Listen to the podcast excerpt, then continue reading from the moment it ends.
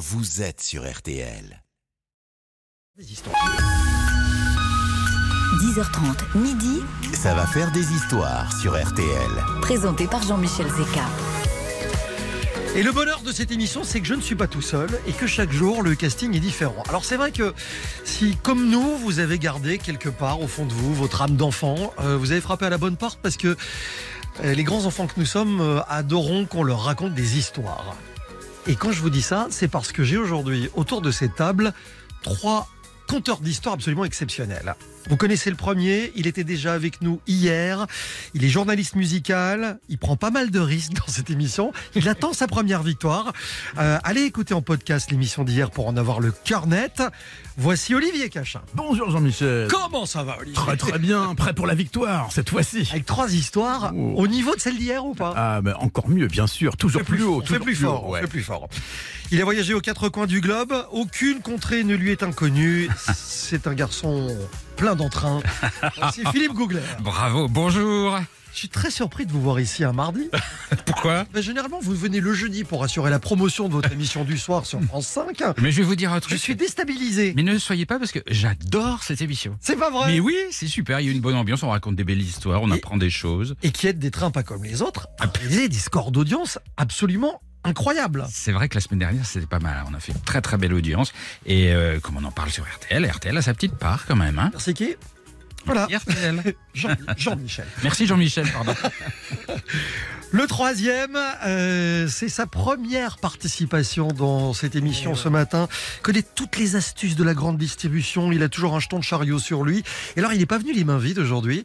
Il nous a déposé des petits, des petits beurres de, de lu sur la table. Il va nous expliquer pourquoi dans quelques instants. Je vous demande d'accueillir notre expert consommation, euh, Olivier Dauvert. Comment Bonjour Jean-Michel, bonjour à tous. Super, très très bien, même pas peur. C'est ça qui est fort pour la première. Ouais, et euh, Olivier Dauvert, que vous connaissez sans doute, si vous suivez, ça peut vous arriver avec Julien Courbet. Il est l'expert conso de l'émission, évidemment. Tous les matins. Expert grande distribution. Tous les matins, effectivement. Qu'est-ce que c'est que ces trucs qui sont sur la table aujourd'hui? Alors c'est des petits beurres parce que je vais vous raconter ce que vous ne savez peut-être pas sur le petit beurre. Mais Tout a- le monde connaît ce biscuit, mais Il n'y a pas que ça. le j'ai- sens caché. J'ai vu d'autres trucs. Mais j'ai aussi, je suis venu aussi avec du Roquefort. Eh oui, ce que je vais vous raconter, l'histoire du Roquefort, qui est né par accident. Et il y a des fois où le hasard fait quand même pas mal les choses. Très bien. Vous, vous avez euh, compris les, les deux les- Alors, il y a deux Olivier, il y a un Philippe. Ouais. Aujourd'hui, c'est Olivier Gougler, d'accord? Ah d'accord, voilà. comme vous voulez, je me soumets. vous- Ce sera patron. beaucoup plus simple. Tout le monde s'appelle Olivier. Et il n'y aura qu'un vainqueur. Car vous allez élire le meilleur expert de la matinée en appelant le 3210, en votant sur l'appli RTL ou sur RTL.fr. Et au bout du compte, si vous avez trouvé le meilleur d'entre eux, eh bien vous partirez en famille au parc Astérix à 4. Je vous dis bonne chance. C'est un super séjour qu'on vous offre pour tester la nouvelle attraction Toutatis. Euh, les entrées au parc, l'hôtel, les repas, tout est compris. C'est un séjour VIP. Puis j'ai même un petit cadeau bonus avec spartou.com tout à l'heure si euh, vous trouvez la, la bonne réponse à une affirmation sur le gagnant. Je vous expliquerai ça en détail tout à l'heure. Que la compétition commence. Manche une. C'est Philippe Gougler qui Ah, démarre ce matin. Connaissez le principe, connaissez la maison maintenant Philippe. Vous savez que tout le monde sur la première manche agit dans sa spécialité. Ouais. Vous opérez donc sur le voyage et on part au cœur d'une immense tempête au Panama. Au Panama, je vous emmène sur une île. Une île absolument paradisiaque. Il y a tout ce qu'il faut. C'est la carte postale avec euh, l'eau turquoise qui lèche le sable blanc, quelques petits palmiers pour euh, faire de l'ombre. Euh, et, et sur beaucoup d'îles, c'est ambiance Robinson Crusoe et vous avez juste quelques cahutes en feuilles de palmier, un matelas au sol, un point d'eau, c'est tout. C'est très rustique. Et c'est sublime en même temps. C'est l'archipel des San Blas qui fait partie du territoire du peuple autochtone des Kuna. Alors, je me retrouve donc un soir euh, sur une de ces îles. On est un petit groupe, on est tout seul sur un îlot et on décide de prendre l'apéro. Donc, jusque-là, tout va bien, on est heureux, l'ambiance est relaxe. Le soleil se couche sur la mer qui est douce, tiède. Elle devient orange avec le soleil. Et arrive le moment de trinquer. Et là, je me rappellerai toujours toute ma vie de cette seconde précise. Au moment de trinquer, je lève mon verre, j'approche mon verre de celui qui fait partie de la communauté des Kuna, je trinque, je lève les yeux au-dessus des épaules de la personne avec qui je trinque, et là, derrière lui, au loin, sur la mer bleue, je vois un mur. Gigantesque falaise, grise, qui descend du ciel. Vous voyez, une, falaise noire qui, avance lentement vers nous. Et là, sur le moment, je bloque, je, ne dis rien. J'arrive même pas à exprimer ma, ma surprise. Parce que j'ai le cerveau qui est en train de se, se dire, mais qu'est-ce que c'est? Et là, il me faut 4 ou 5 secondes pour comprendre que c'est littéralement un mur d'eau, un mur d'une pluie incroyable, puissante, qui avance lentement, mais inexorablement. Alors, elle n'est encore pas sur nous. Pour l'instant, il fait encore beau au-dessus de nos têtes. Mais elle est là-bas, dans le lointain. Et donc, je pense tout de suite qu'on est là, quatre personnes isolées sur un îlot grand comme un timbre-poste, au milieu de l'océan, et qu'il y a une sorte de monstre météo qui arrive et qui va se jeter sur nous. Alors, je regarde euh, euh, les membres de la communauté euh, Kuna et je leur dis, mais qu'est-ce qui se passe? Qu'est- Qu'est-ce qui, qui nous arrive? Et eux, ils sont relax. Ils disent, non, non, c'est rien, c'est le mauvais temps qui arrive, mais, mets bien tes affaires sur ton lit ce soir. Alors, euh, je comprends pas trop pourquoi ils me disent ça. Ils ont l'air cool, j'oublie un peu. Chacun file vers sa cahute pour se mettre à l'abri. Et quelques minutes plus tard, ça arrive. C'est sur nous. Grosse pluie tropicale. Et là, il tombe des seaux. Des seaux d'eau non-stop. Très vite, tout déborde, ruisselle, dégouline. Une pluie puissante, tiède. Alors, une pluie tropicale, au début, c'est sympa. Parce que ça détend l'atmosphère, c'est rafraîchissant, c'est rigolo, on n'a pas l'habitude. Sauf que là, ça dure. Et je suis tout seul, dans ma cahute. La nuit est tombée. Il pleut non-stop, intensément. Et il y a maintenant les éclairs, mais des éclairs énormes qui déchirent le ciel.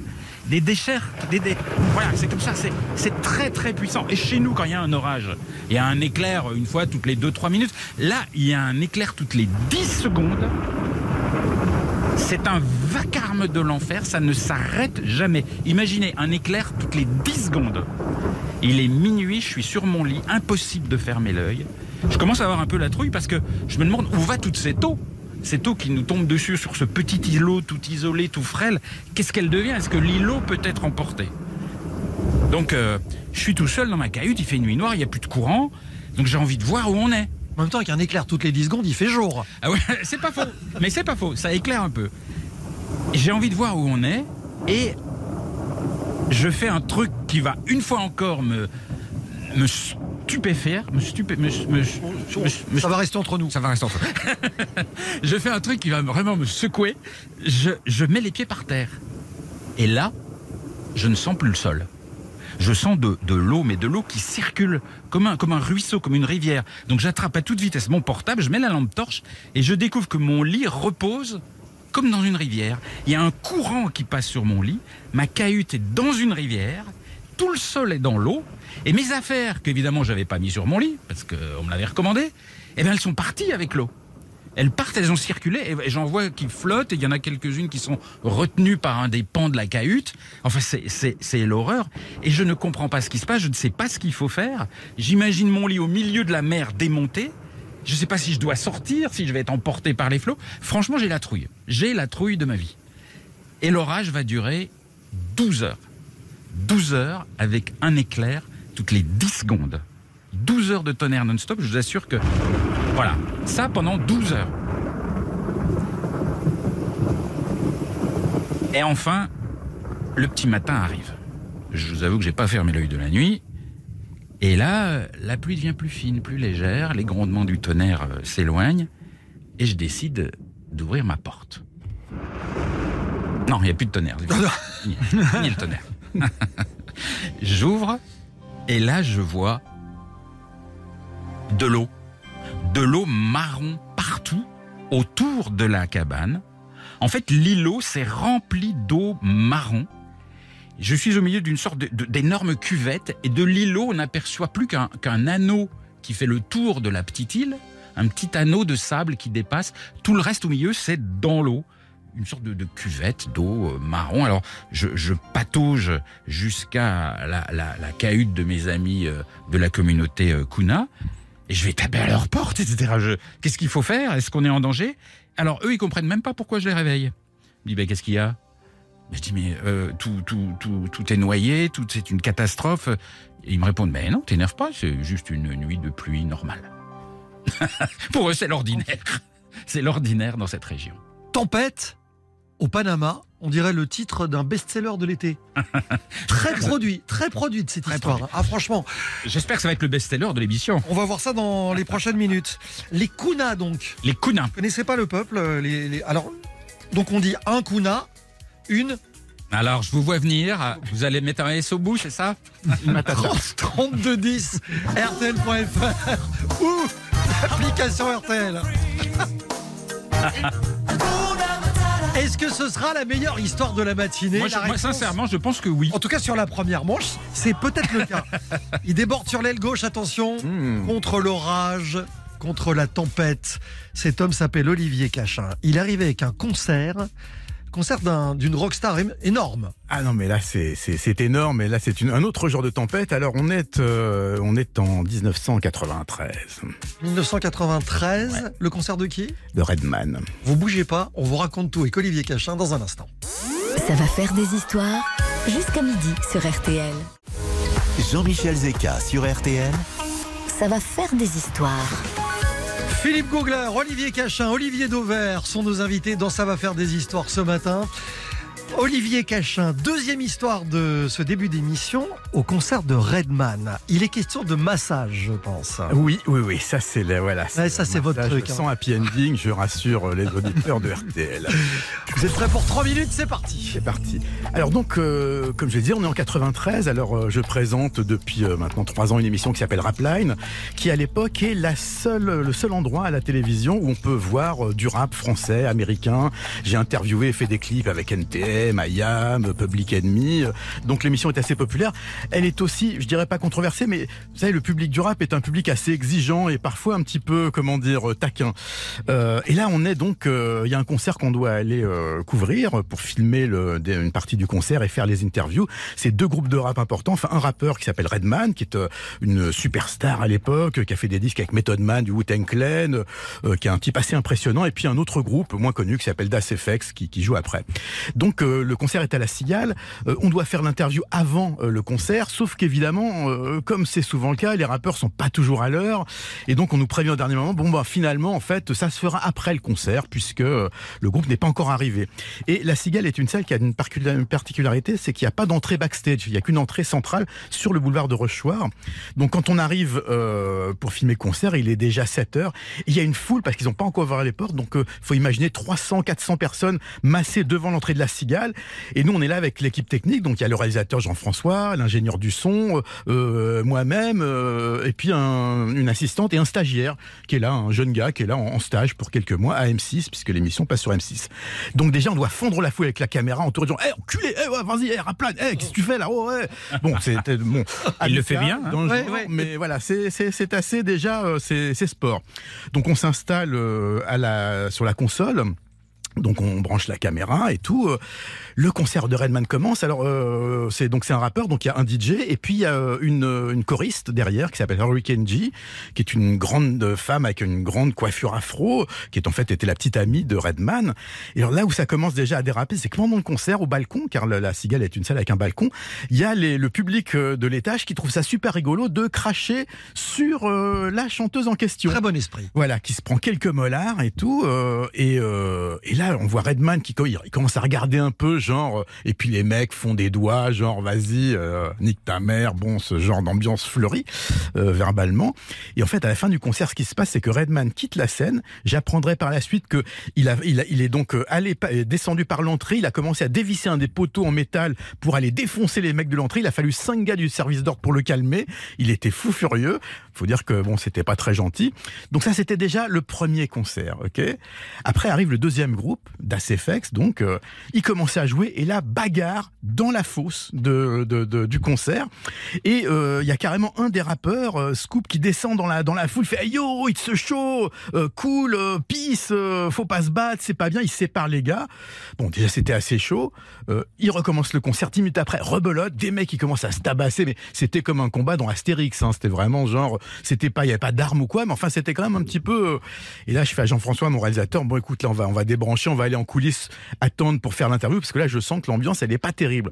Donc on débranche on passe alors la, Cigale est une salle assez euh, construite de façon assez spéciale. On passe par le le, bar. Et là, au moment où on traverse le bar pour se diriger vers la porte des backstage, je reçois un grand jet sur le sur sur le- le- l'oreille. C'était de la- un mec qui me balance son verre de bière. On s'arrête même pas pour regarder. J'ai eu très peur. hein. Ah ouais, non, Ouais, non, ouais. On, on continue, on continue.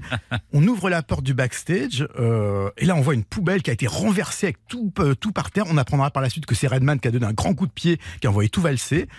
Donc on commence à peine à se, à se me poser un peu.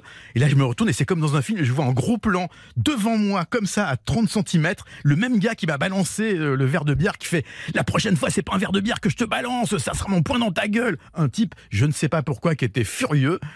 Et là arrive Kamel, le chanteur d'Alliance Ethnique, euh, qui était le, un des gros groupes de l'époque, qui, le- qui, qui l'éloigne un peu, et puis qui me dit non mais tu sais, il faut comprendre. Moi je suis mais quoi comprendre quoi? Qu'est-ce que tu me racontes là? De- Genre comme si c'était normal euh, de, de faire des grosses menaces et tout. Donc bon, on monte à l'étage donc dans le les pour atteindre la loge de Redman. Et là, quand on ouvre la porte, donc la caméra tourne toujours, hein, parce que Jean-François c'était quelqu'un, il aimait bien faire des images euh, live euh, vécues. Et là, on voit Redman qui est assis sur euh, son fauteuil, les yeux exorbités, vous savez, vraiment en état de choc, avec les yeux qui, qui, qui bougent comme ça. et Hurricane, donc la, la fameuse choriste qui est derrière lui et qui lui masse les cheveux comme ça pour le calmer. Donc moi je fais bon bah on va peut-être y aller, hein, c'est peut-être pas. Et le gars fait non non let's do this, vas-y on fait l'interview. Je fais l'interview comme ça pendant 20 minutes avec le rappeur qui est euh, complètement halluciné avec cette cette jeune femme derrière qui lui masse les cheveux. On reste euh, une demi-heure après le Elle lui masse que- que le crâne. que le crâne, oui, oui, ça je- là, ça- C'était l'image qui est passée euh, dans l'émission était tout à fait cachée, pas de problème. Et là, on attend donc une heure que ça soit calmé pour sortir. Et là, au moment où ça se termine, il y a l'assistant que j'avais un peu oublié, qui était derrière, qui tremblait comme une feuille, et qui me dit "Mais euh, dis-moi, Olivier, euh, ça se passe tout le temps comme ça? Parce que euh, il avait vu euh, deux bastons, euh, euh, un jet de bière, euh, un mec en, en- en crise de nerfs. Il avait jamais vu ça. Mais il faut bien dire une chose, c'est que des fois, le rap et le rap américain, c'est un peu du sport. Donc voilà, c'était ma rencontre avec Redman et je peux vous dire que c'était assez inoubliable. Vous êtes déjà, déjà allé à un concert de Chantal Goya? Ouais, Je non, pose la question parce que je... violent pour moi. Trop violent pour moi. Olivier Cachin, ça doit être sympa les sorties avec Olivier. Ouais. Ah, on a envie de, envie l'accompagner au concert. Ah ouais, sympa. Olivier Cachin, le concert de Redman, 3210 RTL.fr ou l'application RTL. Vous n'hésitez pas, les noms de nos trois experts y figurent. Vous cliquez, vous votez et vous partez peut-être en famille pour le parc Astérix, pardon? Je dis cliquez. Bah bien sûr. Faux. À tout de suite avec Olivier Douvert. 10h30, midi, Ça va faire des histoires sur RTL. présenté par Jean-Michel Zeka. RTL, Ça va faire des histoires. Il fait son entrée dans la compétition de Ça va faire des histoires ce matin. Attention, première participation pour notre expert conso, Olivier Dauvert, qui, vous le constatez, est venu lourdement armé. Oui, je suis venu avec des petits beurres parce que je vais vous raconter l'histoire cachée du petit beurre qui est probablement le biscuit le plus connu des Français. Euh, normalement, on en a tous mangé quand on était enfant. Moi j'adore le tremper. Au moins une fois, ouais, voilà. Donc effectivement, ça fait partie des façons de l'utiliser. Sauf que si vous le trempez, vous n'allez pas voir tout ce que je vais vous raconter Ah bon dans ces petits secrets cachés. Olivier, est-ce qu'on va enfin savoir pourquoi les quatre coins sont grillés Mais vous allez tout savoir. Mais vous allez tout savoir et on a trois minutes pour Il le y a savoir. mille questions sur le lu. Alors, vous en avez tous mangé au moins une fois dans votre vie quand vous étiez enfant, je vous disais, alors que lui n'est plus un enfant depuis longtemps, parce que je ne sais pas si vous le savez, on a fêté les 140 ans de ce biscuit, donc autant vous dire que c'est euh, un produit qui est très très vieux dans l'histoire des consommateurs, qui a été inventé en 1886 par un biscuitier nantais qui s'appelait Louis Lefebvre Utile. Alors là, normalement, vous l'avez, parce que Louis Lefebvre Utile, et donc effectivement, la marque Lu a déjà été créée par les deux initiales de son double nom.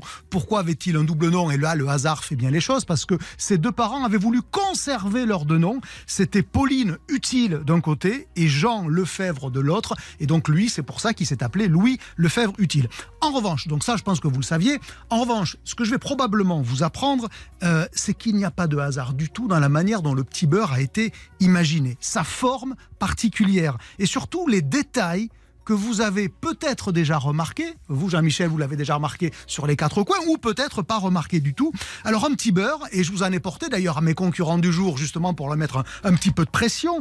Euh, un petit beurre, c'est une sorte de napperon avec quatre grandes oreilles sur les coins et perforé de 24 trous que vous voyez à la surface. Alors j'en ai un sous les yeux, je l'ai recompté encore une fois. Oui, il y a bien 24 trous euh, et mes camarades de jeu, vous pouvez le confirmer puisque vous en avez sous les yeux aussi. Il y a bien six il y a bien quatre rangées de 6 trous, ça fait bien 24. Alors Il y a une raison? Oui, eh ben, c'est ça que je vais vous expliquer. On va commencer par les coins si vous le voulez bien. Mais ça représente un apron, vraiment? Eh Ben, ça ressemble, oui, c'est une forme, ça ressemble un peu à un apron dans la symbolique, mais c'est pas ça l'essentiel. Les quatre coins, les quatre oreilles que vous voyez, ou les quatre oreilles, pardon, que vous voyez, elles représentent les quatre saisons de l'année. Ah. Ah, première idée, parce qu'en fait, le petit beurre, c'est une allégorie du temps qui passe. Alors déjà, il y a les quatre saisons, les quatre coins. Ensuite, si vous regardez entre les quatre coins, vous avez euh, euh, des espèces de petites dents. Et si vous les comptez, il y a 52 dents qui font le tour du petit beurre. Donc là déjà, vous commencez à me voir venir. Quatre coins, quatre saisons, 52 dents, 52 semaines dans l'année. Évidemment, vous voyez, c'est encore en rappel au temps qui passe. Et puis maintenant, si vous comptez les fameux petits trous, vous l'avez 24, déjà fait, mais 24. refaites-le. Vous allez en trouver, je vous l'ai déjà dit, 24, 24 comme 24 heures dans la journée. là Et donc, quand vous mettez tout bout à bout, les 4 saisons, les 52 semaines, les 24 heures, oui, le petit beurre, c'est une allégorie du temps qui passe. Parce qu'en fait, tout rappelle cette notion de temps. Et ça, ça a été totalement voulu par le fondateur Louis Lefebvre Utile, qui rêvait en fait d'inventer le biscuit qui se consomme à toute heure de la journée et toute l'année. Ah, Vous c'est voyez le, la, la face cachée de ce biscuit. Alors c'est extrêmement simple en apparence. Quand on l'a pas vu, ça nous passe au-dessus du cigare. Et notamment quand on le trempe dans son café ou dans son chocolat. Mais dans les faits, il y a bien quelque chose qui est quand même très très fort. Alors ça a très bien marché, hein, puisque c'est c'est un, un grand succès depuis euh, des, des dizaines et des dizaines d'années. Je vous l'ai dit, 1886. Lu en produit environ 1 milliard de biscuits par an. C'est de très bonnes affaires évidemment pour l'entreprise, mais plus du tout pour les descendants de Louis Lefebvre Utile, parce que figurez-vous que le petit beurre nantais, lu, celui que vous avez dans les mains ici, mes amis, dans le studio, eh bien désormais il est américain, parce qu'il appartient à une entreprise, une, une multinationale de l'alimentaire qui s'appelle Mondelez. C'est l'un des géants de l'alimentaire mondial, mais ça évidemment, c'est une autre histoire. Ouais, Génial Voilà, le petit beurre de n'a pas commencé par euh, grignoter les quatre coins d'abord? Et au moins une fois dans Mais sa vie. Sinon, on n'a pas réussi sa vie. pourquoi, pourquoi petit beurre? Parce que c'est une recette qui est faite notamment À base de avec beurre du beurre. Il y a du beurre, de la farine, et puis il y a aussi du lait dedans, un- petit peu de lait. Ah, puis- Donc voilà, c'est une recette emblématique de la biscuiterie française. Et puis moi j'adore l'allégorie croquer le temps qui passe. Mais C'est joli. C'est mieux que la Madeleine de Proust, c'est le petit lu de Nantes. Le premier qui dit des touillous sort. Touillou, qu'est-ce que c'est des touillous Le fameux truc. non Vous l'avez pas, Philippe? Touillou, Un petit beurre? Un petit beurre des touillous. Non, alors franchement. Non. Personne. C'est pas possible. Philippe Googler.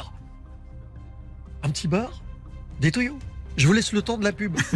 Ah, happy birthday to you Voilà, alléluia. Et, et il s'agouine mon histoire pour ne pas que je gagne. C'est vraiment petit. terrible, Alors qu'il l'avait, ça se voyait. Évidemment Il voulait l'avait. pas que ça se finisse sur ce feu d'artifice. Vous avez trois minutes pour voter, les amis. Quelle est la meilleure de ces trois premières histoires? 3210 par téléphone, RTL.fr ou sur l'application RTL. Vous votez pour euh, le meilleur expert de la matinée sur le visuel de Ça va faire des histoires. Vous sélectionnez son nom. Je vous donnerai les scores de cette première manche dans moins de temps qu'il n'en faut pour le dire. RTL, Ça va faire des histoires. Jusqu'à midi sur RTL. ça va faire des histoires. Avec Jean-Michel Zeka.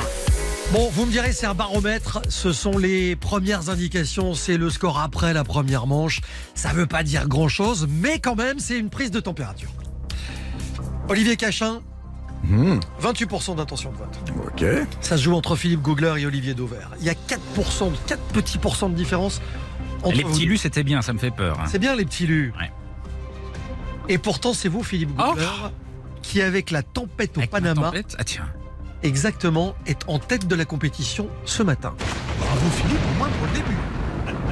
Je vous attends tout de suite. En tout cas, une première manche qui résume à merveille l'esprit de cette émission. On a appris des choses, on a eu des émotions, euh, on connaît mieux les soirées d'Olivier Cachin. Vous avez repris le- le- d'ailleurs la tempête dans un verre d'eau, là, je vois sur votre exactement ça, j'en ai mis partout. Dans un instant, deuxième manche avec trois nouvelles histoires sur un thème imposé, le thème avec le mot époque. Donc, Avec le mot époque. le mot époque est imposé. Mais, Olivier, on, on part, on part sur quoi? Ah, on part sur euh, l'époque où euh, un rappeur un peu indolent euh, était chroniqueur euh, dans une émission directe à la télévision et où j'étais son nègre. D'accord. Olivier Dauvert. On part sur une époque où le mot casino n'était pas celui que vous connaissez aujourd'hui et il a donné son nom à une enseigne pour le coup de grande distribution que là, vous connaissez. Mais qu'est-ce que ce casino à l'origine Il va falloir jusqu'après 11h. Eh, dans quelques minutes, Philippe Googler. Moi, je vous emmène pour un, un voyage ultime, dans, dans- de faire un pays où peu de gens vont, où à la fois on se déplace dans l'espace, mais aussi dans le temps. Je vous emmène en Papouasie-Nouvelle-Guinée.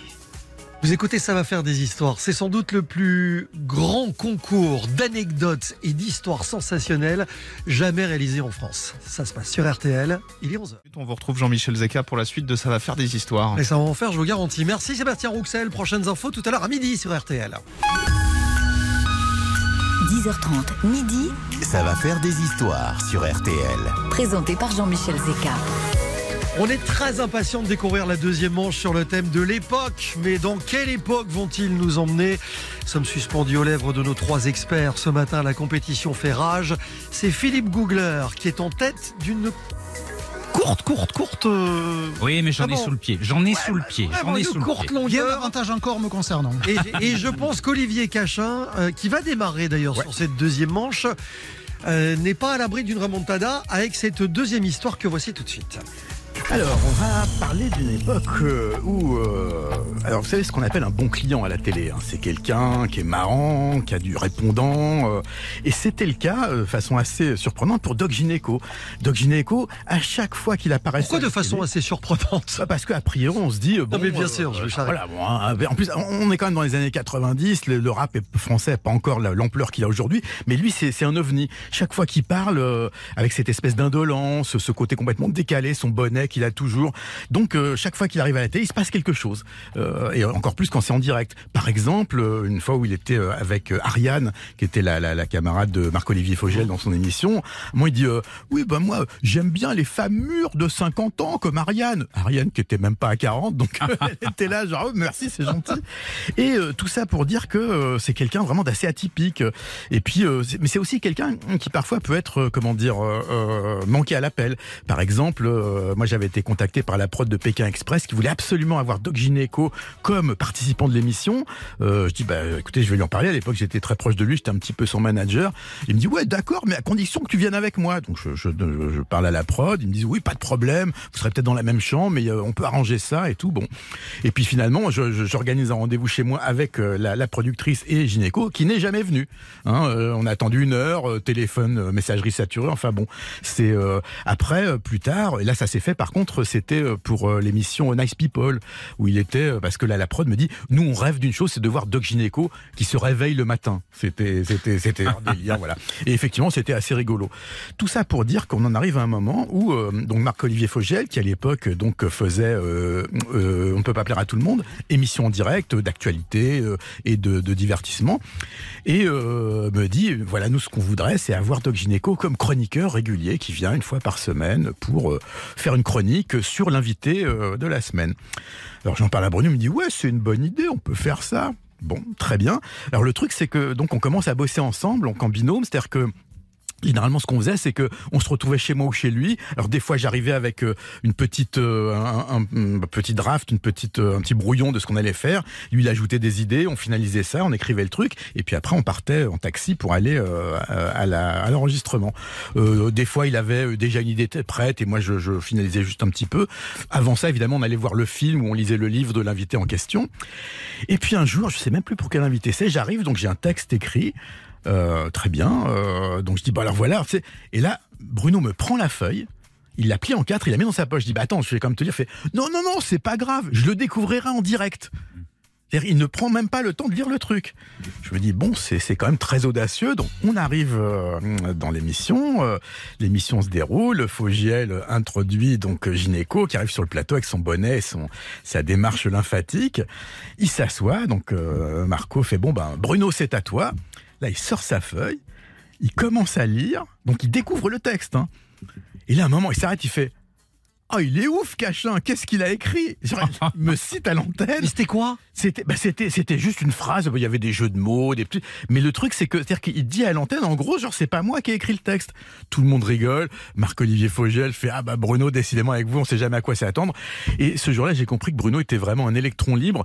La chronique s'est très bien passée. On a continué encore quelques, quelques mois pendant toute la saison. Mais c'est pour dire que c'est quelqu'un qui est tellement imprévisible que, voilà, il peut lui arriver de faire des choses complètement dingues comme, euh, ben, arriver sans filet avec une chronique à la télévision. Une chronique que j'avais écrite pour lui. Est-ce qu'on a des nouvelles de Bruno, de Doc Gynéco Qu'est-ce qui. Ça va bien. Il était récemment en Martinique. Maintenant, son nouvel, euh, man- son nouveau manager, c'est Rockin' Squat, le fils de Jean-Pierre Cassel, rappeur du groupe Assassin, qui s'occupe de lui. Et plutôt bien. Il a fait pas mal de showcases. Il est en train de revenir. On espère un nouvel album, parce que le dernier avait pas bien marché, mais euh, il est toujours là, le gynéco. Voilà, les, les- les relations euh, professionnelles d'Olivier Cachin avec Doc Gynéco sont jamais été un secret. hein. Ah non. On est d'accord. Bon, Olivier Dauvert, dans un instant, une autre petite histoire. Je vous parle de Casino et de l'origine du nom de cette enseigne-là que l'on connaît normalement tous. Pas l'origine, mais l'enseigne. C'est-à-dire qu'il y a un vrai, un vrai lien. Ah, il y a un vrai lien avec Entre la salle de jeu Casino. Ben justement, c'est pas une salle de jeu, vous allez voir. Ah, tiens donc. Je vais mettre un petit peu de grivoiserie. Ça va faire des histoires. Deuxième manche, dans un instant. Ça va faire des histoires. Revient dans un instant sur RTL. Jean-Michel Zeka, Ça va faire des histoires sur RTL. Une histoire signée Olivier Dauvert, notre spécialiste conso, qui pourrait vous surprendre. Oui, je vais vous parler de la petite histoire d'une enseigne, en l'occurrence Casino. Alors normalement, vous, vous connaissez forcément l'enseigne Casino, enseigne de supermarché, dont on parle d'ailleurs beaucoup en ce moment parce Ouais. qu'elle est en difficulté, mais c'est pas le sujet de toute façon du jour. Euh, parce que je vais vous ramener dans une fameuse autre époque qu'aujourd'hui. Euh, Casino a une particularité, c'est euh, la plus vieille enseigne de ce qu'on appelle la grande distribution. La plupart hein, des enseignes que vous connaissez, Casino, euh, pardon, Carrefour, Auchan, Leclerc, Intermarché, sont nées dans la seconde moitié du XXe siècle, alors que Casino est né à la fin du XIXe Ah ouais siècle. Je crois que c'était Leclerc, moi. Et non, non, non, non, non. Et c'est là que démarre mon histoire, dans les années 1890, à Saint-Étienne, avec un certain Geoffroy Guichard. Alors évidemment, normalement, Geoffroy le- Guichard, foot. c'est un nom qui vous parle. Ben oui, Geoffroy Guichard à Saint-Étienne, vous vous dites ce gars-là, ben, il était footballeur. Et évidemment, euh, puisqu'il a même donné son nom au stade de Saint-Étienne, le fameux chaudron vert, hein, je vous Mmh. rappelle, c'est comme ça que c'était surnommé, où l'ASSE, l'association sportive de Saint-Étienne, le nom du club de foot, a fait trembler l'Europe du foot. C'était dans les années 70. Ça, je parle évidemment à ceux qui ont de la mémoire Ah, ou des cheveux blancs ou les deux Qui c'est les plus forts, évidemment c'est les Verts. Alors, mais non, mais pas du tout. Geoffroy Guichard n'était pas un footballeur. C'était un petit commerçant qui voulait se lancer dans l'épicerie avec sa femme, Antonia Perrachon. Le premier magasin, et c'est là où ça va devenir cocasse, le premier magasin ouvre rue des Jardins à Saint-Étienne, dans un local qui est vide depuis plusieurs années, parce qu'il a été fermé par la préfecture pour cause de mœurs légères. C'est ce qu'on appelait à l'époque un casino lyrique. Voilà, casino lyrique, bien différent de ce que l'on connaît aujourd'hui d'un casino pour le jeu. Dans ces casinos lyriques, qu'est-ce qu'on y faisait? On y chantait un peu fort, on y buvait un peu trop, et surtout, on s'y encanaillait de manière tarifée. Et c'est là où, évidemment, ça beaucoup la coince. formule. Voilà, Ouais, ouais. voilà, voilà. C'est c'est ce qu'on appelle à l'époque un casino lyrique. Alors aujourd'hui, on dirait un bordel, voilà, soyons clairs, ou plus gracieux, encore que tout est relatif, un bar à hôtesse. Et c'est pour ça qu'il avait été fermé par la préfecture dans les années 1870 ou 1880. Et ce local était vide, et c'est là-dedans que Geoffroy Guichard a euh, ouvert son premier magasin d'épicerie. Et comme à Saint-Étienne, cet établissement était très connu parce que vous imaginez bien, il fallait que les mineurs se dégourdissent un peu ou qu'ils se détendent un peu. Eh bien, comme il était très connu sous le nom de Casino, on allait au casino, eh bien Geoffroy Guichard, il a décidé de conserver le nom. Donc les Stéphanois, dans les années euh, 1898 et après, ils continuèrent d'aller au casino, mais évidemment, vous l'avez compris, plus pour les mêmes raisons. Voilà comment a démarré l'histoire de l'enseigne que vous retrouvez aujourd'hui bien au-delà de Saint-Etienne, évidemment, parce qu'il y a plusieurs milliers de magasins casinos en France. hein. Il y en a des petits, il y en a des moyens, il y en a des grands. Mais voilà, tous, tous, tous tiennent leur nom d'un ancien bordel de Saint-Etienne. Et Ah, dit c'est comme ça, ouais. dit comme ça, c'est sûr que ça fait pas rêver tous les clients. On se rend pas compte que quand on dit je vais au casino, on dit je vais au bordel. Exactement, c'est ça. Et c'est parce et, et les Stéphanois pur sucre disent pas je vais chez Casino comme on dirait je vais chez Auchan ou chez Leclerc ou chez Intermarché. Non non, je vais au casino parce qu'évidemment c'était un lieu particulier, c'était pas une enseigne, c'était un lieu. Et puis alors pour être tout à fait complet, Geoffroy Guichard puisqu'on a commencé avec lui, il a quand même bien, je vous rassure, en rapport avec le foot parce qu'en 1920, c'est lui qui avait créé aussi le club de sport de Saint-Étienne qui allait devenir le club de foot euh, et qui en hommage évidemment baptisa son stade Geoffroy Guichard avec cette euh, chanson hyper connue, vous tous en tête. C'est parti. C'est les plus forts, Ça me rappelle cette époque où j'avais la, la- la- la figurine Panini de Dominique Rocheteau sur le frigo de ma mère. 1976 notamment. Donc, Eh, voilà. L'épopée des verts. Et voilà. Ah oui, c'est génial. L'histoire de Geoffroy Guichard, je la connaissais pas. Olivier, euh, Non, je Philippe, connaissais vous connaissiez c'est dingue, Ah, ouais. non, On se découvre. Alors Geoffroy Guichard, célèbre, mais l'histoire a surtout retenu le nom de son frère. Dans son vieux par-dessus il s'en allait. Bah, si ça me rapporte quelques voix, je veux bien acheter ce jeu de mots un peu. C'est même pas un jeu de mots, c'est- c'est une vanne qui vaut ce qu'elle vaut. Oh, c'est l'été, vous me direz. hein. Oh mais je la prends, je l'achète. Allez, Je l'achète. À prix discount, mais je l'achète. L'histoire euh, signée Olivier Dauvert, vous votez 3210 RTL.fr ou euh, l'application RTL. Il y a, il y a du niveau ce matin. Ouais. Il y a du niveau. Philippe Googler était en tête. Il arrive avec euh, la, la- c'est quoi là? C'est la Papouasie-Nouvelle-Guinée? Oui, vous, vous n'y allez pas souvent? J'ai jamais mis les pieds, mais il va se passer un truc là. Ouais, il ouais. va se passer quoi Mais je vais vous faire ressentir l'ambiance de ce pays incroyable, parce que le thème c'est l'époque, et c'est un des rares voyages qui vous fait aussi changer de temps. Philippe Googler entre en scène dans un instant dans Ça va faire des histoires. Ça va faire des histoires sur RTL. avec Jean-Michel Zeka. Ça va faire des histoires jusqu'à midi sur RTL. Jusqu'où vont-ils aller ce matin Vous restez avec nous. Nous sommes en direct sur RTL jusqu'à midi. Il s'appelle Olivier Dauvert, Olivier Cachin et Philippe Googler. Justement, Philippe, c'est à vous de clôturer cette deuxième manche sur le thème d'une époque, de l'époque. Et pour qu'on comprenne bien comment vous vous y êtes pris, nous allons remonter aux origines de l'homme. Alors aux origines, pas tout à fait, mais en tout cas on va avoir la sensation d'aller percevoir ce que pouvait être peut-être la vie chez nous il y a quelques, il y a très longtemps, quelques milliers d'années peut-être. Et l'histoire se passe en Papouasie, Nouvelle-Guinée. Et c'est en Papouasie-Nouvelle-Guinée. Je vous emmène là-bas, c'est pour moi.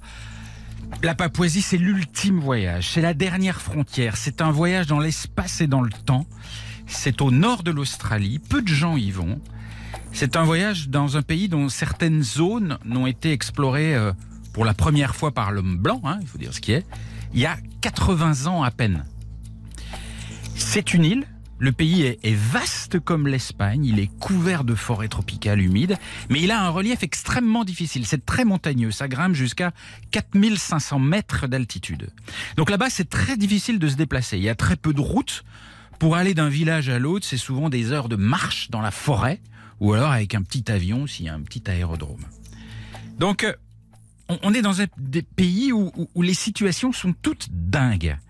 Euh, un jour, le, un jour, le, j'étais là-bas et, et le long d'une rare route du, du- du pays, on attendait le bus et il y avait aussi des, des papous qui attendaient le bus. Et euh, les papous sont toujours très bavards. C'est toujours, ils se déplacent toujours en bande, très curieux. Le papou casse. rigolo. Ah, le papou et le casse. Et donc, ils se demandent un petit peu ce qu'on ce qu'on faisait là. Et euh, on discute. Et je vois quand même un papou qui, qui, qui parle à l'oreille des autres, comme ça, un peu des autres papous, un peu en catimini, en, en mode je donne des consignes, mais discrètes. Donc, alors, on essaye de savoir ce qu'il lui dit.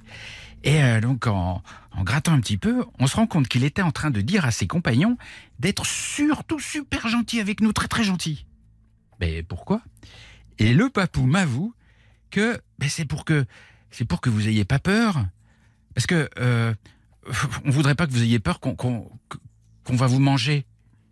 Parce qu'en fait, là-bas, de manger au sens propre, parce que là-bas, il y a très longtemps, il y avait certaines zones qui étaient réputées abriter des cannibales, et aujourd'hui encore, il y a des papous qui pensent qu'on a peur d'eux parce qu'ils pourraient nous manger. Donc pour donner une bonne image d'eux-mêmes, ils disaient faut être gentil avec Les douanes. ouais. Parce que sinon, ils vont penser qu'on va les manger. Et ça détend l'atmosphère, on discute encore un peu. Et il me demande où on va, et donc je lui explique qu'on va à une ville qui était à 80 km environ. Il dit Oh là là, non, mais moi je vais pas là-bas. Et pourquoi? Ben, Je peux pas, moi je dépasse pas la grande montagne qui est là-bas. Mais pourquoi? Ben parce qu'ils parlent pas la même langue. Et il y a un truc qu'il faut savoir, c'est qu'en Papouasie, ici, il suffit de faire quelques dizaines de kilomètres pour que la langue change. En Papouasie-Nouvelle-Guinée, dans ce seul pays, il y a 860 langues différentes. Une langue toutes les 30 kilomètres. Parce qu'on communique mal, on se déplace très peu. Il faut imaginer comme ça devait peut-être être chez nous avant que les communications soient répandues, avant qu'il y ait des routes, etc. Et il y avait des langues différentes partout. Et là-bas, c'est encore comme ça. Et là, euh, en m'enfonçant dans les terres, je vais, je vais un peu sur les hauteurs, et il y a, il y a des petits villages de, de huttes accrochés à la montagne. Au pied des huttes, il y a des, des petits jardins. Tout le monde a son jardin, on vit de son jardin. Il y a des petits cochons qui se baladent au milieu. Et dans les zones les plus, euh, les plus reculées, il y a toujours un grand respect des esprits de la nature. J'ai assisté à une scène où vous avez des papous qui organisaient des chants et des prières pour un arbre. Et vous savez pourquoi ils faisaient ça? Non. Eh bien, c'était pour lui demander pardon à l'arbre. Pour lui demander pardon avant de le couper. Et il y a une relation comme ça, très forte avec la nature. Et puis il y a parfois des rituels qui dépassent complètement l'entendement, notamment le, long du fleuve Sepik, qui est vraiment un des coins aussi les plus reculés de la Papouasie. Il y a une des cérémonies d'initiation les plus extrêmes au monde.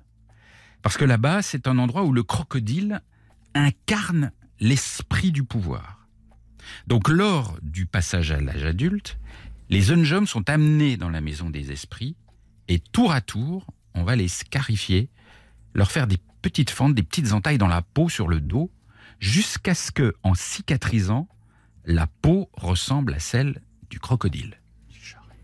Et euh, c'est assez effrayant.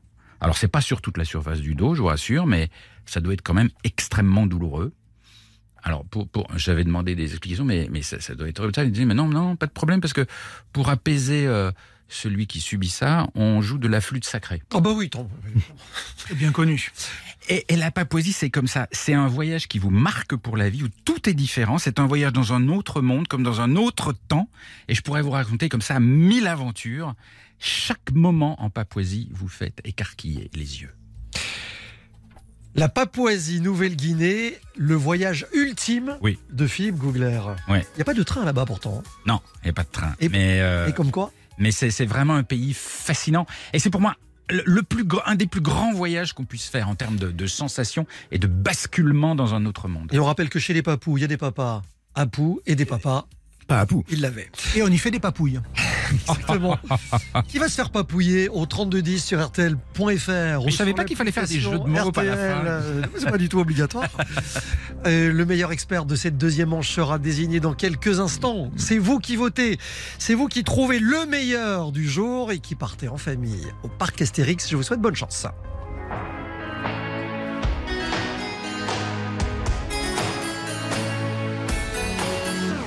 Les autres, les autres, ils sont comme il faut.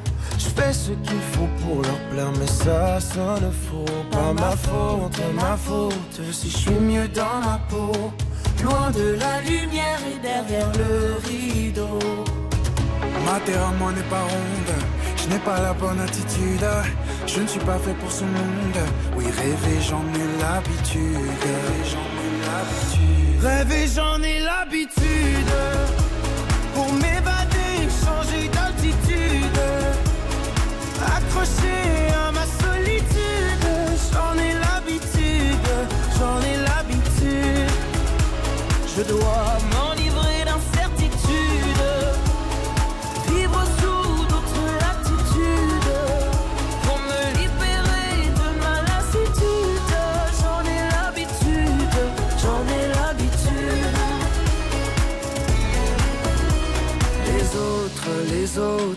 ils ont dans les yeux l'assurance et l'insolence des gens heureux. C'est pas faute, pas faute de tout faire comme eux. Mais n'est pas toujours heureux celui qui veut. Je veux jouer tous les rôles, essayer tous les costumes, les plus sombres et les plus drôles. Oui, rêver, j'en ai l'habitude, j'en ai l'habitude. Changer d'altitude. Accroché à ma solitude,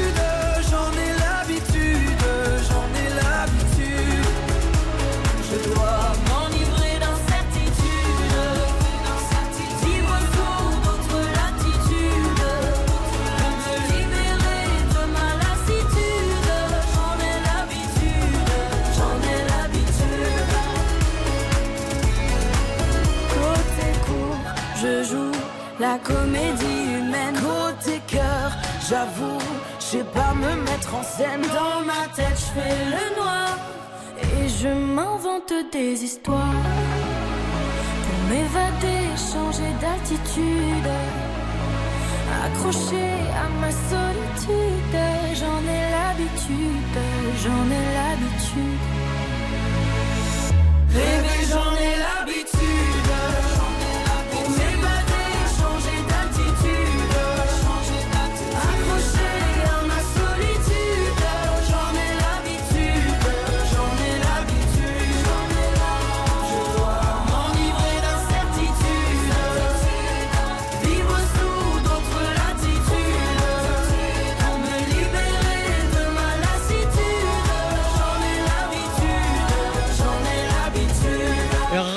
J'en ai l'habitude. Deuxième titre issu de Molière, l'opéra urbain. C'est le nouveau spectacle musical de Dovatia. Un spectacle qui sera sur scène au Dôme de Paris à partir du mois de novembre avec RTL. Dans un instant, troisième et dernière manche de Ça va faire des histoires. En carte blanche, vous allez faire ce que vous voulez. On marque une courte pause et je vous annonce qu'à l'issue du deuxième tour, il s'est passé un truc. Un truc qui n'arrive pas tous les jours dans cette émission. Un basculement À tout, le monde a gagné. À tout de suite sur RTL. RTL, Ça va faire des histoires.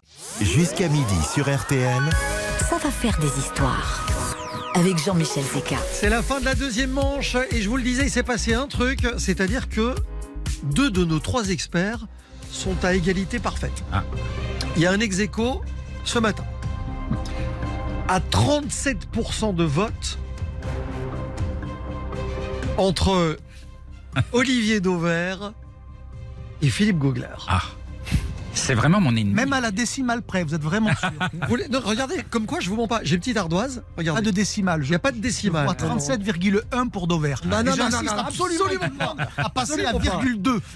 Mais attention, attention, car celui qui pourrait mettre tout le monde d'accord s'appelle Olivier Cachin. Ouais. Ça va se jouer maintenant sur la troisième et Eh oui. dernière manche. Je rappelle que c'est le cumul des votes hein, qui fait le gagnant du jour. Vous votez 3210 RTL.fr, l'application RTL, et vous partez en famille au parc Astérix. Troisième manche, carte blanche, faites ce que vous voulez. Même les combats sont permis. La preuve. Ah oui, Moi, je vais vous parler de Roquefort. Alors, c'est l'un des fromages qui est les plus connus en France et même dans le monde. Alors, c'est risqué mon histoire parce que c'est un fromage que beaucoup aiment, mais que aussi beaucoup détestent parce que c'est le fromage probablement qui a le goût le plus prononcé. Donc, J'ai- envie de dire le- une histoire clivante. Le Roquefort, voilà, c'est ça. On aime ou on n'aime pas. Donc, je prends des risques de dingue. Alors, ce fromage, parce que c'est ça qui est intéressant, il est né totalement par hasard. Alors, accrochez-vous, on va remonter au 11e siècle. Alors là, pour faire de l'histoire avec un grand H, je précise quand même pour mettre les historiens de mon côté que c'est autant des Capétiens, vous voyez, comme j'étale ma science, hein, soyons fous. On est dans l'Aveyron, dans ce qu'on appelle le Combalou, c'est euh, une montagne qui euh, surplombe précisément le petit village de Roquefort. Et là, dit la légende, mais qui a quand même été assez documenté depuis, euh, vivait un berger qui s'intéressait, disait-on, davantage aux jeunes et jolies femmes ses brebis. Alors jusque-là, on peut pas lui en vouloir non plus beaucoup. Hein. C'est c'est pas quelque chose de très de très condamnable. Personne n'est parfait, mais bon, voilà. Un jour, il se mit en tête de suivre une plus jolie femme que d'ordinaire et il abandonna, il laissa ou il oublia son casse-croûte dans la montagne. Euh, la montagne, je vous rappelle, c'est le fameux Combalou. C'est pour voir si vous suivez cette montagne qui euh, surplombe le village de Roquefort. Et son casse-croûte, c'était donc un bout de pain et un peu de fromage frais, puisqu'il était berger. Euh, pour un berger, donc rien d'exceptionnel hein, dans ce casse-croûte-là. Ce qui est exceptionnel, en revanche, c'est que quand il revint quelques jours plus tard, il a retrouvé son baluchon et son casse-croûte, mais le pain était tout moisi et le fromage aussi. Mais comme il avait faim, vous savez, ça creuse l'amour. Eh bien, comme il avait faim, il a quand même goûté ce qui restait de son casse-croûte. Et là, il découvre quelque chose de très différent de ce qu'il avait l'habitude de manger, mais finalement de très très bon. Eh bien, vous l'avez compris. Il s'était affiné le. Le Roquefort. Et alors, c'est plus subtil que ça, vous allez voir. Le Roquefort était né totalement par accident parce qu'en fait, c'est l'humidité de la montagne qui avait fait moisir le pain et le fromage. C'était un champignon, une moisissure, le fameux pénicillium. On connaît ce mot-là, cette bactérie-là, qui avait donné euh, sa couleur bleutée, verdâtre au fromage, parce que même si ça doit vous dégoûter, en tous les cas, ceux qui n'aiment pas le roquefort, le roquefort, c'est de la pourriture. Il l'avait oublié dans une cave Il l'avait oublié dans le Combalou, parce que dans cette montagne-là, il y a des grottes, Ah. il y a des tunnels, il y a des cavités. Et donc, il y a en fait deux caractéristiques qui ont fait la moisissure. C'est d'abord, c'est ventilé. Donc ça veut dire qu'il y a de l'air, il y a du vent qui fait que la bactérie, elle a pu passer du pain sur le fromage. Et puis il y a de l'humidité, ce qui est quand même toujours très bon pour les bactéries pour qu'elles se, se développent. Donc c'est de la pourriture, mais ce qu'on va appeler de la pourriture noble. Alors, plus de 1000 ans plus tard, ça se passe, figurez-vous, toujours pareil. Il faut toujours les mêmes ingrédients. Il faut du lait de brebis et du lait au lait cru. Il faut ce qu'on va appeler de la moisissure de pain qui va venir ensemencer le fromage pour que se développe cette fameuse partie verte que vous avez dans le roquefort, qui est donc de la pourriture. Et devinez où ça se passe précisément? Eh bien, toujours, toujours, toujours dans les cavités de cette fameuse montagne, le Combalou, qui surplombe le village de Roquefort, d'où le nom évidemment de ce fromage.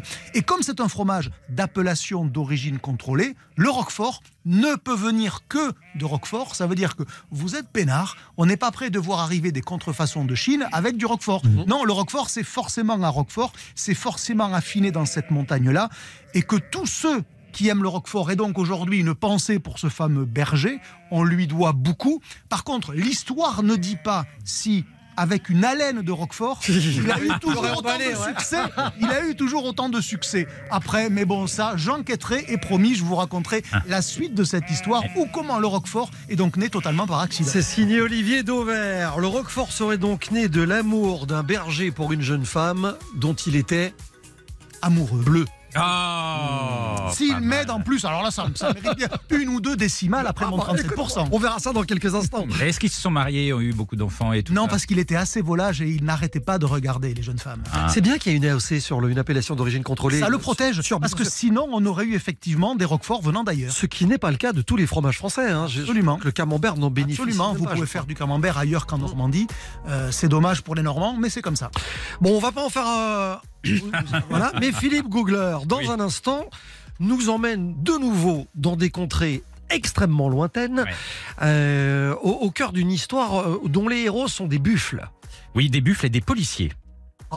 Oui, des policiers qui chevauchent des buffles, vous allez voir. Deux histoires qui vont s'enchaîner dans la dernière ligne droite, Ouais. celle de Philippe Googler, et puis Olivier Cachin qui terminera avec. Avec un voyage très exotique euh, au pays euh, du reggae euh, et de l'herbe qui fait rire, la Jamaïque. Les plus belles histoires de l'été sont sur RTL.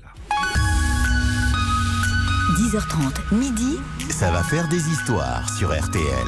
présenté par Jean-Michel Zeka. RTL, Ça va faire des histoires. Est-ce que cette troisième et dernière histoire signée Philippe Googler avec les buffles de Marajo Oui. vont faire de lui, va faire de lui le, le gagnant de la matinée? J'espère que je vais essayer de tout donner. C'est maintenant, soyez très attentifs que ça va se jouer. On enchaînera les deux dernières histoires. Trois minutes top chrono, Philippe Googler. Je vous emmène en Amazonie. Une histoire que j'ai vécue lors d'un tournage des trains pas comme les autres. C'est à l'endroit où l'Amazone, le fleuve, débouche dans l'océan. Et là, il y a une grande île. Une île un peu à part, une sorte de, Camargue tropicale, une terre euh, plate, marécageuse. Il y a beaucoup de végétation et il y a beaucoup de buffles. Il y aurait trois fois plus de buffles que d'humains sur cette île. Et c'est des gros buffles énormes, massifs, pâteaux avec des cornes gigantesques, des buffles noirs avec un air paisible mais hyper musclé. Oui, très gros. Et il y a un détail amusant, c'est que la police locale sur cette île, elle circule à dos de buffles. Euh, alors pas parce que le buffle il galope facilement sur les routes, ça c'est pas sa spécialité, mais dans la boue et les marécages, eh ben, il passe partout.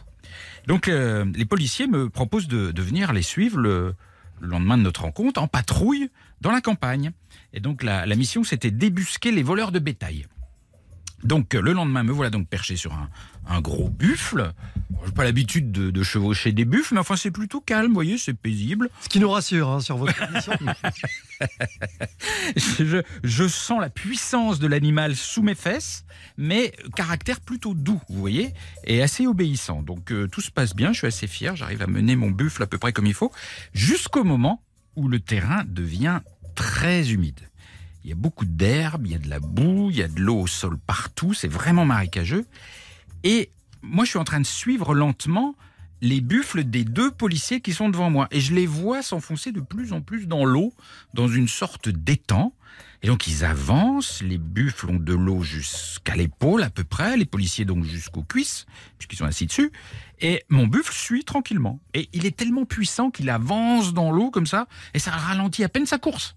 Et il rentre dans l'eau, et il passe même devant les policiers. Donc là, je suis, tout seul à l'avant, et je vois l'eau qui, qui continue à monter encore, encore autour de moi, le tout en silence, comme en glissant. Alors, euh, vu la chaleur qu'il fait, c'est assez agréable d'avoir les jambes dans l'eau, mais il va se produire quelque chose d'incroyable. L'eau continue de monter. L'étang est beaucoup plus profond que je pensais et le buffle avance encore et tout à coup, ben, il a plus pied. Tiens. Non, non, mais ça fait toujours pareil quand le buffle n'a plus. de Ah, pied. ça fait ça Ça, c'est pour saboter mon histoire. il a plus pied. Il a plus pied et il s'enfonce encore. Et donc, le buffle qui est sous mes fesses s'enfonce, s'enfonce entièrement sous l'eau et il disparaît. Je ne le vois plus. Il n'y a plus que moi qui dépasse, si vous voulez. Je- je- c'est- et c'est une sensation absolument dingue parce que ça dure, ça dure longtemps. J'ai l'impression que le, le buffle est en train de se noyer sous mes fesses et, et qu'il est en, en péril. J'ai un peu peur pour lui. En même temps, je le sens calme sous moi. Qu'est-ce qu'il faut faire? Est-ce que est-ce qu'il faut abandonner l'animal, sauter à l'eau? Je comprends pas très bien. Je suis comme euh, si vous voulez, je suis comme assis sur un sous-marin. Mhm. Vous voyez l'idée? Puis moi, je suis la tourelle. Et donc, à ce moment, dans, le- dans mon cerveau, c'est ambitieux, ça. et moi, dans mon, dans mon cerveau, à ce moment, ça va à toute vitesse. Je Et là, il sort le périscope. je regarde si la berge est pas loin, si je vais devoir nager, s'il y a des animaux dangereux, genre crocodile autour de moi. Je suis un peu en, en stress. Et je sens mon buffle qui continue à avancer sous l'eau, Cette formule est magnifique. de plus en plus profondément, toujours aussi calme. Qu'est-ce qu'il fait? Est-ce qu'il marche au fond de l'eau? Eh ben non.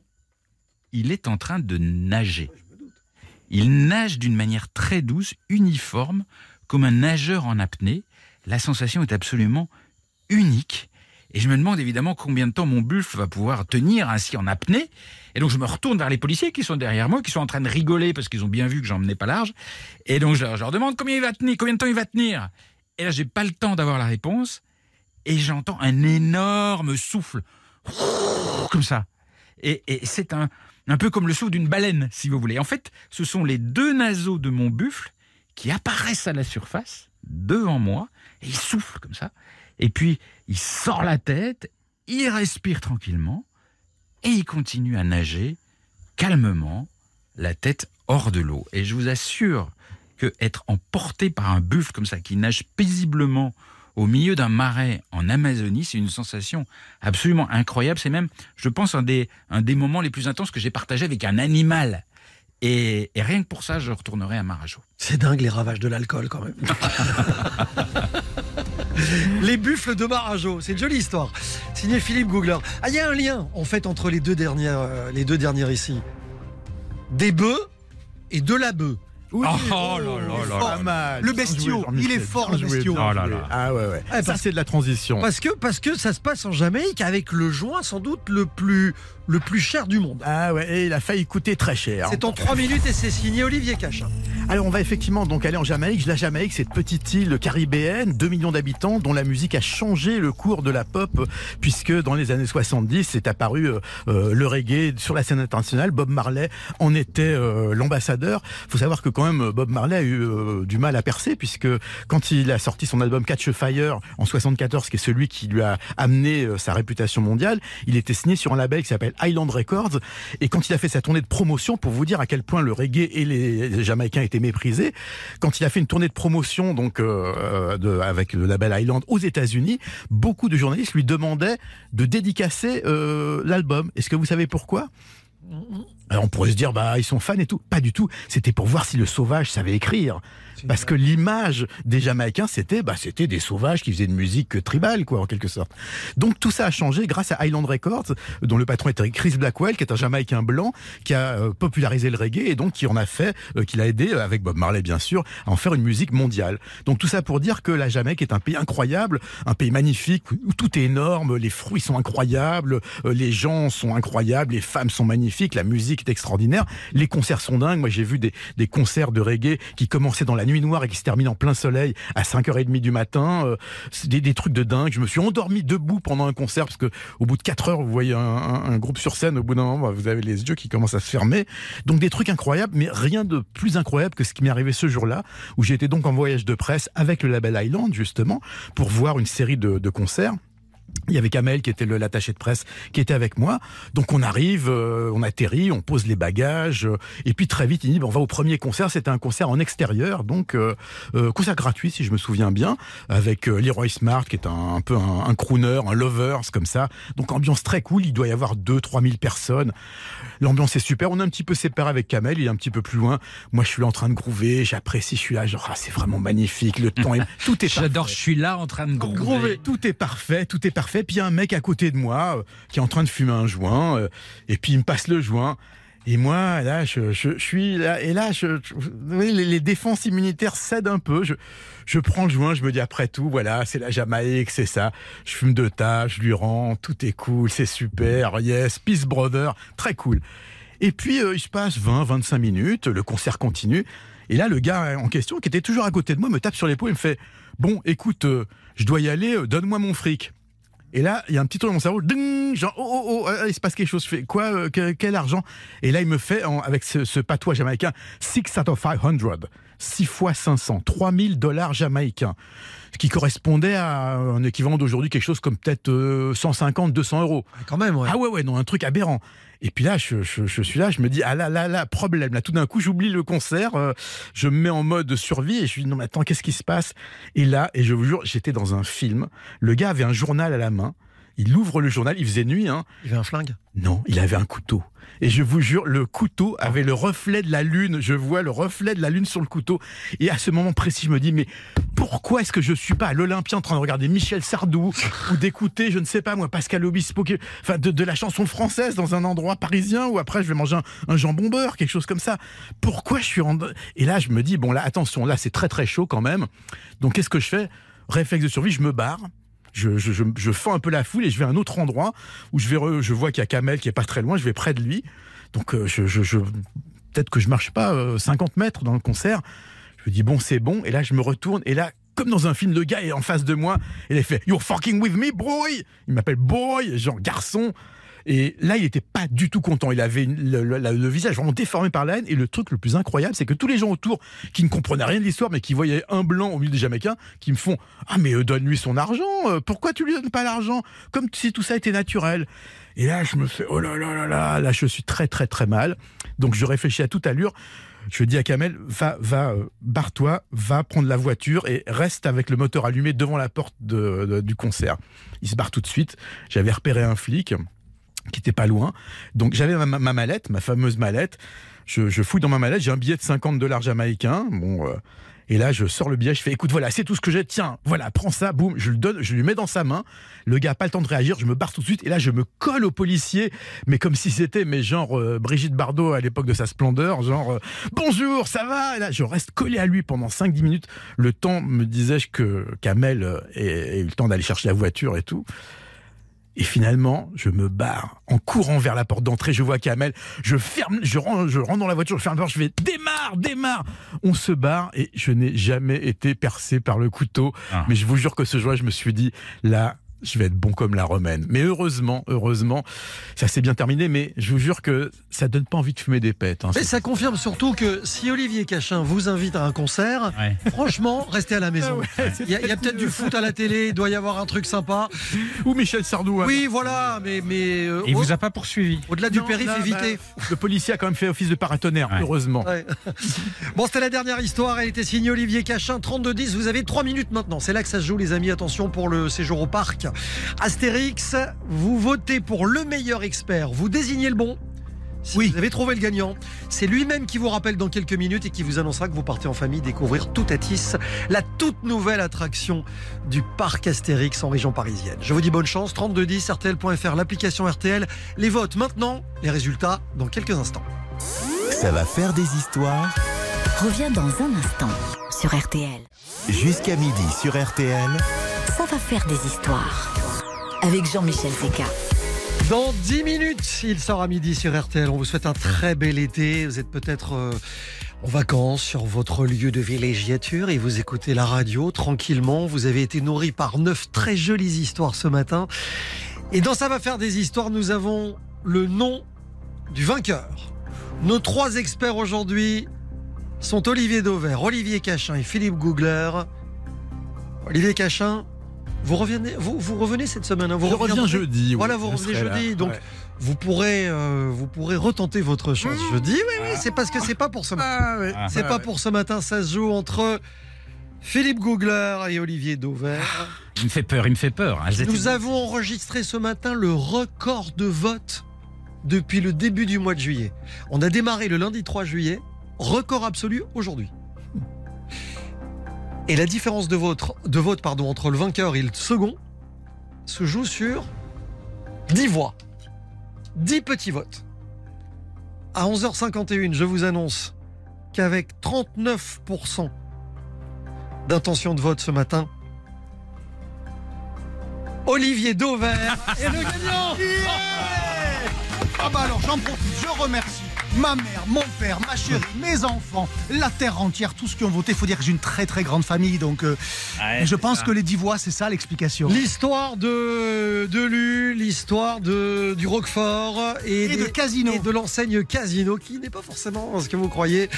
Euh, C'était absolument passionnant. Merci à tous les trois. Je vous dis bravo. Euh, Olivier, c'est vous qui allez appeler Céline qui a voté pour vous. C'est l'occasion de la remercier. Et avec grand plaisir. Et surtout qu'elle a eu du flair. Elle a trouvé le gagnant. Allô? Bonjour Céline, Olivier Dauvert à l'appareil, en Bonjour. direct, en direct sur RTL. Alors vous nous avez écouté et vous avez choisi de voter pour moi. D'abord, je vous en remercie. Qu'est-ce qui vous a pris, Céline? Est-ce que c'est vraiment, vous- est-ce que vous vous êtes trompé déjà quand vous avez choisi de voter pour moi? Ça peut être une Absolument explication. pas.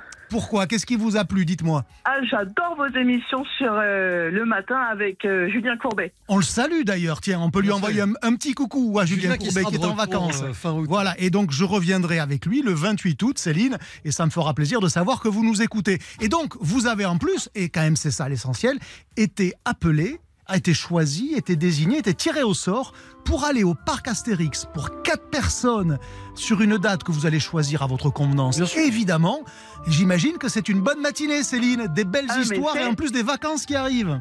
Ah, c'est génial, merci beaucoup. Eh bien voilà, ben moi je vous remercie d'avoir voté pour moi parce que comme ça s'est joué à 10 voix, je vous dois déjà 10% de mon succès. Voilà. 1 sur 10. Ah Céline, je, je voilà, merci. Je peux Et- pas vous dire mieux. Et vous, partez en famille, Céline. hein, je le rappelle, vous partez à 4 au parc Astérix. Est-ce que vous connaissez la nouvelle attraction Toutatis? Absolument pas, j'y suis jamais allée. Est-ce que vous l'avez vu en, en images, en photo, en vidéo? Non, pas du tout. Alors je ne vous dis rien. Je préfère laisser planer euh, le mystère. Euh, je vous dis, nous on l'a testé il y a quelques semaines avec euh, Isabelle Morini-Bosque, entre autres. On en parle encore aujourd'hui. Elle s'en est pas Je remise. vais vous dire, elle s'en est pas remise. Elle La tête à Je l'ai l'envers. croisé ce matin, Isabelle, à la machine à café avant que l'émission démarre et elle avait toujours les jambes qui tremblaient. Bon, euh, Céline, je peux vous offrir 200 euros en chèque cadeau chez notre partenaire spartou.com si vous me donnez une bonne réponse à l'affirmation que je vais formuler. Elle est euh, consacrée justement à Olivier Dauvert. Vous me dites si c'est vrai ou si c'est faux. Olivier Dauvert fait ses courses, il est spécialiste conso, fait ses courses et uniquement le mercredi. Car c'est le jour où on remplit les rayons dans les hypermarchés. Est-ce que c'est vrai? Est-ce que c'est faux? Faux. Ben oui, c'est faux, je fais mes courses tous les jours de toute façon. Quand on aime les magasins, on y va tous les jours et même deux fois par jour parce que j'ai la santé, figurez-vous. Voilà, 200 euros en Ah, plus chez spartou.com pour votre garde-robe. Merci d'avoir joué avec nous, merci d'écouter RTL, merci d'écouter la radio. Je vous souhaite un très très bel été. Merci à vous aussi. Le meilleur ce matin s'appelle donc Olivier Dauvert. C'est un peu notre tête de gondole. Oh là là là là. RTL, Ça va faire des histoires. 10h30, midi, Ça va faire des histoires sur RTL. présenté par Jean-Michel Zeka. Il est journaliste, éditeur d'ouvrages sur le commerce, expert de la grande distribution et de la consommation. Olivier Dauvert est le vainqueur de Ça va faire des histoires euh, ce matin. Bravo Olivier. Euh, et alors, puisque vous aimez les, les pubs, la consommation, etc., vous vous souvenez de la pub Monsieur Plus? Oui, tout Le gars qui versait les, les noisettes un peu plus dans, Ouais. dans le show. Est-ce qu'à l'image de Monsieur Plus, puisqu'il nous reste euh, allez, un peu moins de deux minutes, Vous en voulez une autre Ah, une dernière c'est pour la route, pour la Allez, route. ce qu'on appelle le rappel dans les concerts. Ah, Olivier, il y a ouais, du c'est rab. Alors, tiens, mais je vais vous raconter l'histoire de l'origine de l'enseigne Auchan. Vous connaissez Auchan? Bien sûr. Avez-vous le début du quart d'une idée de pourquoi Auchan s'appelle Auchan? Vous voyez, ça, ça Ah, ressemble à une histoire sur Casino, mais... Je sais. Alors, Philippe, pourquoi? C'est parce que. euh, Parce que j'en ai d'autres, hein, donc vous je, vais vous, je vais vous la griller. Non, mais pas de problème. Enfin, j'espère que je me trompe pas. Vas-y. Euh, en fait, c'est parce que euh, c'est la, la famille Mullier qui est à l'origine de, de Auchan. Jusque-là, c'est bon? Et donc, c'est une épicerie qui a été créée dans le quartier des Auchan à Roubaix. Alors effectivement, c'était en Joli. 1961, Gérard Mullier pour être précis, qui ouvre son premier magasin dans le quartier des, des Hauts-Champs. H-A-U-T-S, champ, voilà, champ. Et c'est devenu Auchan en un seul mot tel que vous le connaissez. Quand ça s'est internationalisé, parce qu'il y a des Auchan dans d'autres pays du monde, par exemple en Espagne, c'est devenu Alcampo, parce que c'est la traduction de Auchan, Alcampo. Et quand vous achetez par exemple du whisky chez Auchan, euh, vous savez, tous les distributeurs ont ce qu'on appelle des marques de distributeurs. La marque Carrefour, la marque Leclerc, la marque Intermarché. Eh bien chez Auchan, le whisky, il s'appelle pas Auchan, il s'appelle Highfield. Ou- Est-ce Oh que non, vous l'avez Mais ah, oui joli. Et si vous achetez du vin chez Auchan, il y a aussi une marque de distributeur. Avez-vous là aussi une idée? Jamais vu. eh bien, ça s'appelle Pierre Chanot. Chanot, si vous réfléchissez bien, c'est l'anagramme d'Auchan. Vous voyez, dans la distribution, il y a plein de petites histoires Il y a comme pas ça. de hasard. Ce qu'on appelle Et, vous, private touchez, vous jokes. touchez combien par citation, là, sur ce coup-là? C'est ça qui est fort, c'est que comme ma liberté ne s'achète pas, je leur ai rien négocié. Et puis, vous savez, ils négocient dur en affaire, les grands Mais distributeurs. Ah, rassu- voilà. rassurez-moi, Evelyne Leclerc a rien à voir avec. euh, Non, parce que je crois d'ailleurs que ça s'écrit euh, sécu, non, pour Ah, Evelyne joli, Leclerc, si il est fort, il est très fort. Et savez-vous ce qu'il y a dans le logo de Leclerc? Vous savez, il y a un L et un rond. Ouais. Bien, le rond, c'est la légende de la lune de Landerneau. Quand la lune est orange à Landerneau, les loups euh, hurlent. Et donc, Leclerc a choisi ce logo-là, le L, Leclerc Landerneau, et le rond orange de la lune de Landerneau. Il peut nous faire la, jo- tout il peut nous faire la journée. Ouais. Bravo. RTL. Ça va faire des histoires et de retour demain 10h30 avec David Buron, Julie Schwab et Jean-Sébastien Petit-Demange. Vous écoutez RTL, voici Vincent Parisot. Il est midi.